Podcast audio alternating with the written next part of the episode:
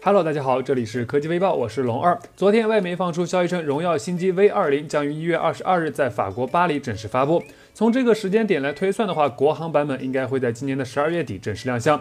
今天网上则是爆出了一些关于荣耀 V 二零的配置信息。消息显示，V 二零配备了一块分辨率为二三幺零乘幺零八零的屏幕，搭载麒麟九八零处理器，运行基于安卓九点零深度定制的 Emotion UI 九操作系统。此外，消息中还提到，荣耀 V 二零的国行版本预计售价在二千七百九十九元起售。如果真的是这样子的话，那性价比可以说是非常高了。毕竟在骁龙八五五到来之前，麒麟九八零已经是眼下性能最强悍的处理器了。春节前有换机打算的小伙伴，不妨关注一下哦。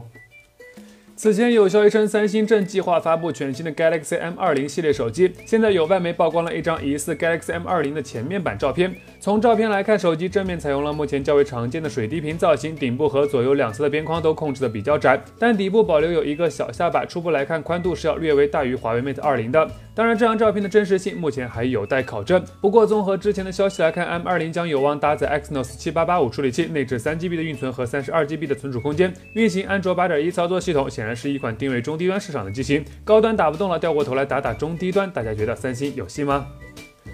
最近关于 vivo 即将要发布的 next 双平板热度可谓是非常的高。现在网上曝光了该机的更多细节。从图片来看，新机整体的大小相较于现款 next 要小上那么一圈。正面配备了一块屏占比近乎百分之一百的全面屏，背部比较特别，上方这个叫做星环的东西，除了容纳摄像头之外，圆环部分还起到了显示刻度的功能。具体来说，就是可以通过它快速的调节美颜的程度，而且这个美颜还是 3D 立体美颜。此外，值得一提的是，vivo next 双平板的正反面均设计有听筒开孔，所以无论你是正着拿还是反着拿来电话的时候，都可以很很方便的接听。目前可以确定的是，该机将于十二月十一日正式发布。那关于这款新机还有什么特别之处，那就等着看官方怎么说吧。除了大黑边三 D Touch 功能的缺失，应该是 iPhone XR 被吐槽最多的地方了。好在今天苹果推送了 iOS 十二点一点一的系统更新，为 iPhone XR 加入了使用触觉反馈来预览通知的功能。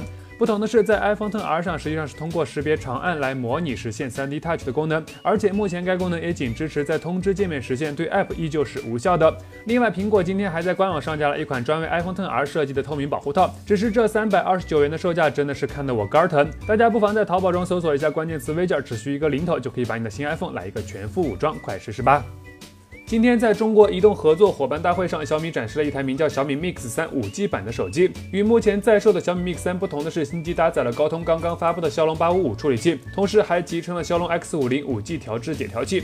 结合小米智能天线切换技术，下载速度最高可达二 Gbps。现场演示机已经实现了五 G 高速在线网页浏览、视频直播等操作。据小米官方介绍，五 G 对天线设计收发的要求比四 G 更高。小米在天线阵列的研发上具备行业领先优势。早在二零一六年，小米就成立了五 G 预研团队，提前对五 G 标准展开全面深入的研究工作。随后在二零一七年年初，小米正式启动五 G 手机的设计。今年九月，小米率先打通五 G 新力和数据链路链接，为五 G 商用奠定基础。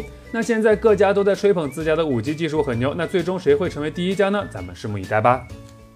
一加手机 CEO 刘作虎曾公开对外表示，一加只做旗舰，只用骁龙八百系列移动平台。此言一发，自然是引来了无数粉丝的点赞。今天在高通骁龙技术峰会上，刘作虎又带来了一个重磅消息。刘作虎表示，一加与英国最大的移动运营商 EE 达成战略合作，明年将发布欧洲首款商用 5G 手机。同时，刘作虎还称，一加将继续深化与高通方面的紧密合作，将成为首批推出搭载骁龙八五移动平台旗舰手机的厂商。那按照一加一贯的命名方式来推算，明年要发布的应该就是一加七了。想想是不是有点小激动呢？各位加油，再耐心的等等看喽。